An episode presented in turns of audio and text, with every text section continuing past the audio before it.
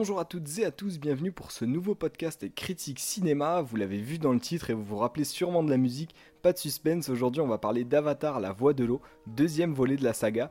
Comme on l'avait fait pour Black Panther, Wakanda Forever, on va pas parler uniquement du film en lui-même, mais on va parler aussi de son histoire, parce que vous le savez sûrement, mais on aurait dû le voir beaucoup plus tôt sur les écrans de cinéma ce film. On va parler de tout ça et de la magnifique histoire d'Avatar, alors accrochez-vous bien direction la planète Pandora.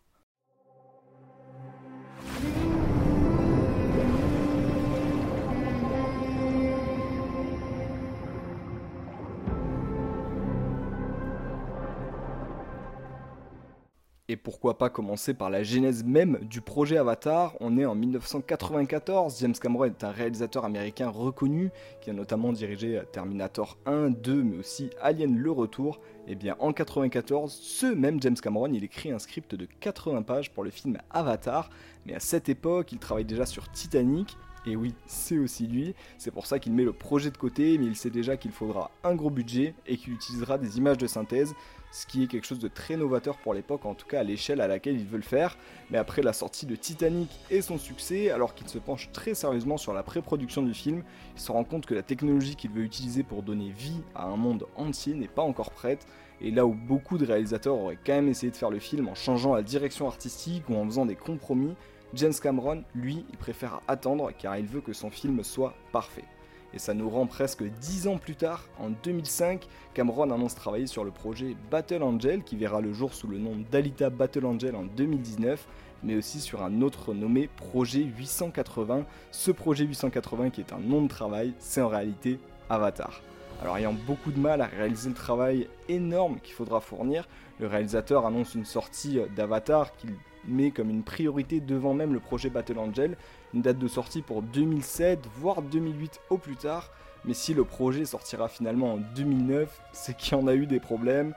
James Cameron veut créer une caméra spéciale juste pour tourner les scènes du film en 3D. La Fox en charge du projet ne veut pas d'un Titanic bis, film au succès grandiose mais en nombreux retards et dépassements de budget. Et même si Cameron fait tout pour réduire son cachet, réécrire le film pour réduire le casting, la Fox ne veut pas que le projet ait lieu. Quoi de mieux alors pour Cameron de menacer d'aller voir Disney pour que la Fox se ravise de finalement accepter de lancer le projet Comme quoi, la jalousie ça a du bon. Et Cameron aurait même déclaré pendant une réunion avec les investisseurs qui voulaient refaire le scénario que s'ils avaient des bureaux aussi beaux et neufs, c'était grâce à Titanic, donc ils devaient le laisser faire ce qu'il voulait, c'est le mettre à bord, au moins c'est clair. Et finalement, mis à part des problèmes de technologie qui ont poussé les équipes à inventer, que ce soit la caméra, mais aussi beaucoup d'autres choses, le tournage se passe bien et avec des changements encore un mois avant sa sortie, le film sort bien le 16 décembre 2009 en France, accueil incroyable réservé par la presse, les critiques et les spectateurs, tout le monde est unanime, c'est le film à voir avec l'arrivée d'une nouvelle technologie enfin en point, la 3D, c'en était à ses prémices, mais là c'est franchement réussi. Un box-office de presque 3 milliards de dollars qui le place plus gros film de tous les temps, devant Avengers Endgame qui était repassé devant à la première place donc en 2019, mais qui finalement est bien deuxième, mais aussi devant Titanic qui se place à la troisième place. Voilà ce que c'était Avatar. Et comment sont les battements de son cœur?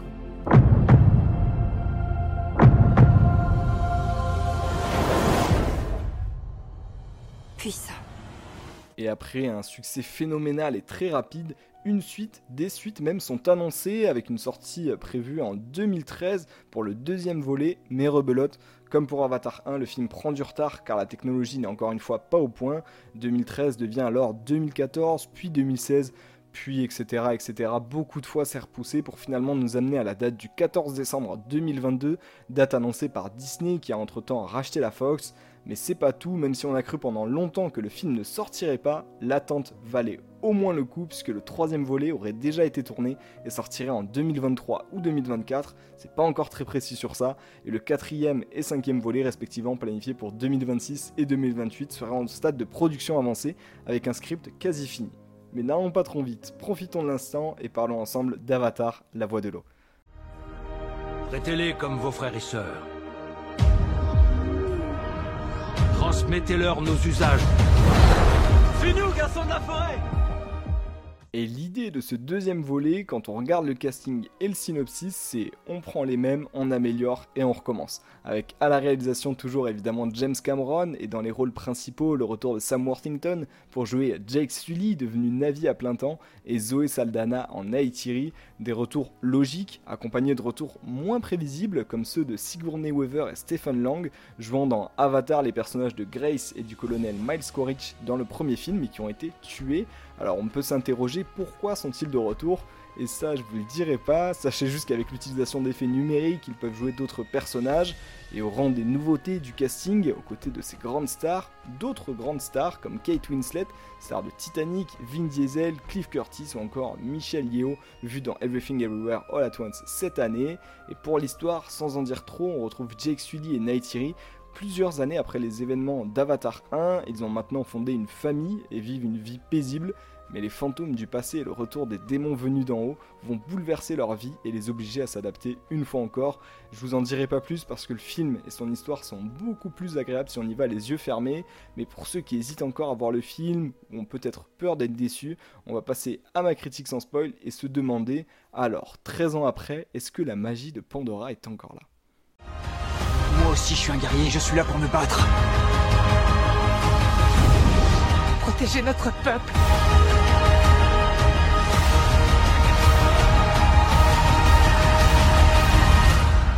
Finissons-en. Alors pour commencer, je vous le dis, la critique va être compliquée, c'est un film de 3h12 qui est très riche. Si je devais commencer par les points forts, sans surprise, ce qui saute le plus aux yeux, c'est à quel point il est magnifique. J'avais pu voir la version remasterisée euh, du premier Avatar quand il était ressorti en septembre au cinéma, et le film n'avait pas pris une seule ride, mais là on est clairement sur un autre niveau. Déjà pour parler un peu technique, le film est tourné en 48 images par seconde pour la plupart des plans, c'est deux fois plus que les films habituels qui passent au cinéma, James Cameron a même voulu faire 60 images par seconde, mais ça aurait été illisible, ça a été refusé par le studio, sûrement en raison. Alors ça fait très bizarre au début, mais nos yeux s'habituent vite et on voit à quel point c'est fluide. James Cameron a aussi créé encore une fois une caméra spécialement pour tourner le film, donc franchement c'est graphiquement parfait, les décors en plus sont variés, ce qui fait qu'on voit toute l'étendue de l'univers de Pandora avec une qualité sans pareil, même si je pense qu'on n'a pas encore vu tout ce que ce monde pouvait nous réserver. Ça en fait pour moi le plus gros point fort du film, et après l'exploit du 1, c'est là que j'en attendais beaucoup. On peut évidemment remarquer quelques ralentissements ou des images un peu floues à certains moments, mais l'attente de plusieurs années valait le coup pour que le film soit proche de la perfection à ce niveau-là, et je pense que ça va être corrigé ces petits bugs au fur et à mesure du temps. Euh, et il s'appelle Avatar la voie de l'eau, c'est pas pour rien, une bonne partie du film se déroule dans des paysages marins et sous l'eau, ce qui est une autre performance et nous fait encore plus voyager, il y a des couleurs, de la vie, des créatures nouvelles, ça sort tout droit de l'imagination de James Cameron, il n'y a que lui qui peut inventer ça, et tout ça on prend avec plaisir. Mais, passer le côté waouh, il faut regarder le film en lui-même avec l'histoire, les personnages, les acteurs, et pour commencer par les acteurs, on peut voir qu'il y a évidemment euh, des humains dans le film, mais aucun avec un rôle transcendant, donc on va pas s'attarder plus dessus. Ils sont beaucoup moins importants que dans le premier film.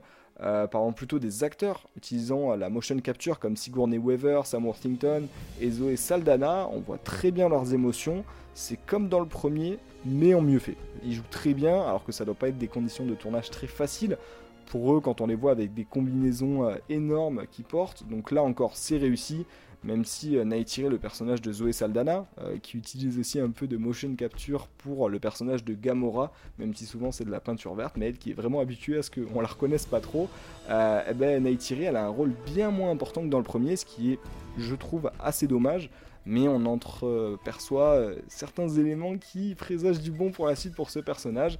Et tous les personnages, que ce soit les anciens ou les nouveaux, euh, ils arrivent quand même à avoir leur place dans le film. Hein. Pour un film de 3h12, ils sont obligés d'avoir certains leur moment, avec chacun leur arc plus ou moins euh, conclu. Je pense que c'est fait exprès. Et des caractères reconnaissables et attachants. Ça, c'est un gros, un gros point positif. Hein, qu'un film aussi ambitieux, avec autant de changements, après autant d'années, des changements au niveau du paysage, euh, des personnages, bah, ça arrive à, à nous les faire adopter assez vite. Donc ça, c'est franchement réussi. Il y a peut-être des personnages où on a un peu plus de mal qu'avec d'autres, mais dans l'ensemble, chacun reste différent et on s'identifie forcément à l'un d'eux avec la thématique de la famille qui est beaucoup mise en avant dans ce film-là. Et euh, on, s'identifie quoi qu'il arrive à un membre de la famille ou à des personnages qui gravitent autour, donc de l'adolescent rebelle au père protecteur. Vraiment, il y a tout ce qu'on peut espérer d'un film en termes de euh, qualité de personnage. Et avec un film très long et peut-être 70% des personnages qui sont différents du premier, on peut dire chapeau parce qu'ils sont tous très bien introduits. Même en 3h12, c'est quand même une belle performance et on voit que James Cameron il a eu moins de, il freins par rapport au premier où il a dû retirer certains personnages. Là, il a pu mettre tous les personnages qu'il voulait, je pense, et c'est pour ça qu'ils sont pas tous euh, finis d'être écrits et que leur arc n'est pas terminé parce qu'on aura sûrement la conclusion à un autre moment. Ça fait donc deux points très positifs pour l'instant. On passe maintenant à l'intrigue en elle-même et au dialogue. C'est quelque chose qui est très important, mais un peu moins euh, peut-être par rapport à, d'autres, car je trouve, que les, euh, je trouve que les images dans ce film, elles arrivent quand même à nous communiquer euh, beaucoup d'émotions, que ce soit pour faire avancer l'histoire, mais aussi nous faire prendre conscience des, gens, des enjeux.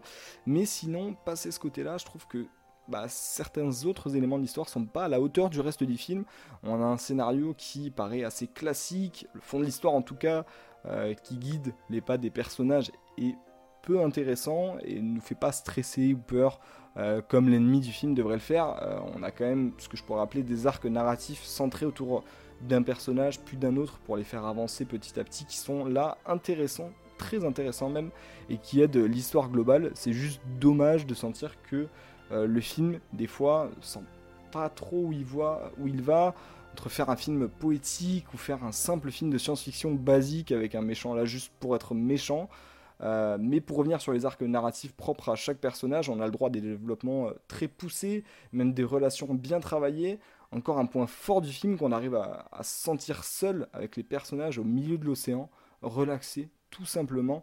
Donc même si la trame de fond m'a moins plu, euh, le voyage dans la voie de l'eau est incroyable. de toute façon, c'est assez caractéristique quand même de, James Cameron qui met comme le premier Avatar, même si j'avais trouvé l'histoire là beaucoup plus réussie, a mis vraiment le paquet sur tout ce qui est effet visuel et qui s'attarde un peu moins sur euh, le côté euh, histoire, même Titanic en soi, l'histoire est euh, et c'est pas ce qui a été le plus recherché, c'est pas ça qui fait la force du film, c'est vraiment tout l'aspect poétique qu'il y a, a là-dessus. Et dans Avatar, ça passe beaucoup par les images. Et comme c'est très réussi, ben forcément, on remarque moins que le scénario est pas très développé.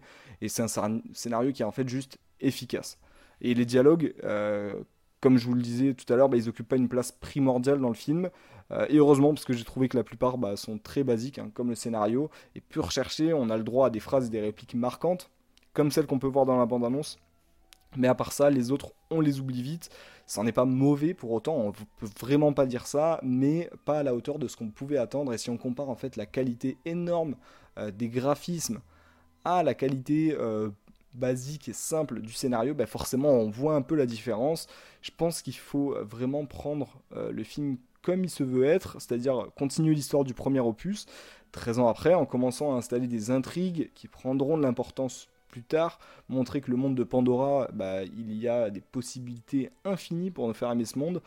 Et avec du recul, parce que je l'ai vu plusieurs fois et mon regard a changé euh, les autres fois où je l'ai vu par rapport au premier visionnage, je me dis qu'on a pas mal d'aspects du film qui sont mis en place, d'idées qui sont semées ou de personnages en développement, euh, bah, que les suites elles peuvent être magnifiques. Et comme pour le film Dune, ça m'avait fait un peu le même effet avec Timothée Chalamet, euh, je pense que le film sera encore plus beau quand on le regardera plus tard en re-regardant la saga au complet, donc en regardant le 1, puis le 2, puis le 3, je pense qu'on verra euh, mieux le développement des personnages et qu'on comprendra les choix, certains choix du scénario. Je me dis aussi que la pause de 13 ans entre le premier et le deuxième, bah, c'est à la fois le plus gros avantage du film, parce qu'on attend la suite, qu'il y a une hype qui se crée, la technologie s'est développée entre temps et ça se voit, et en même temps c'est très dur d'être le film le plus attendu des dernières années, même peut-être le film le plus attendu de l'histoire du cinéma, et d'avoir un passif aussi important. Les deuxièmes films des sagas sont souvent moins bons. Et là, je vous dirais pas que c'est le cas. Je pense juste que c'est tellement différent du premier qu'on peut pas les comparer, mais qu'on devrait plutôt les regarder comme une seule et même œuvre. Parce que mine de rien, en 3 heures de film, on s'ennuie pas, on voyage avec les personnages, on est sûr que c'est réel et on pense pas être dans un film euh, utopique un peu. Donc, mis à part certains petits aspects du film qui prêtent à débat, on peut dire que l'histoire est belle, que ce soit l'histoire de la création d'Avatar ou même le film en général, et ça n'enlève en rien qu'on attend maintenant la suite avec impatience, en espérant qu'elle arrive un peu plus vite cette fois.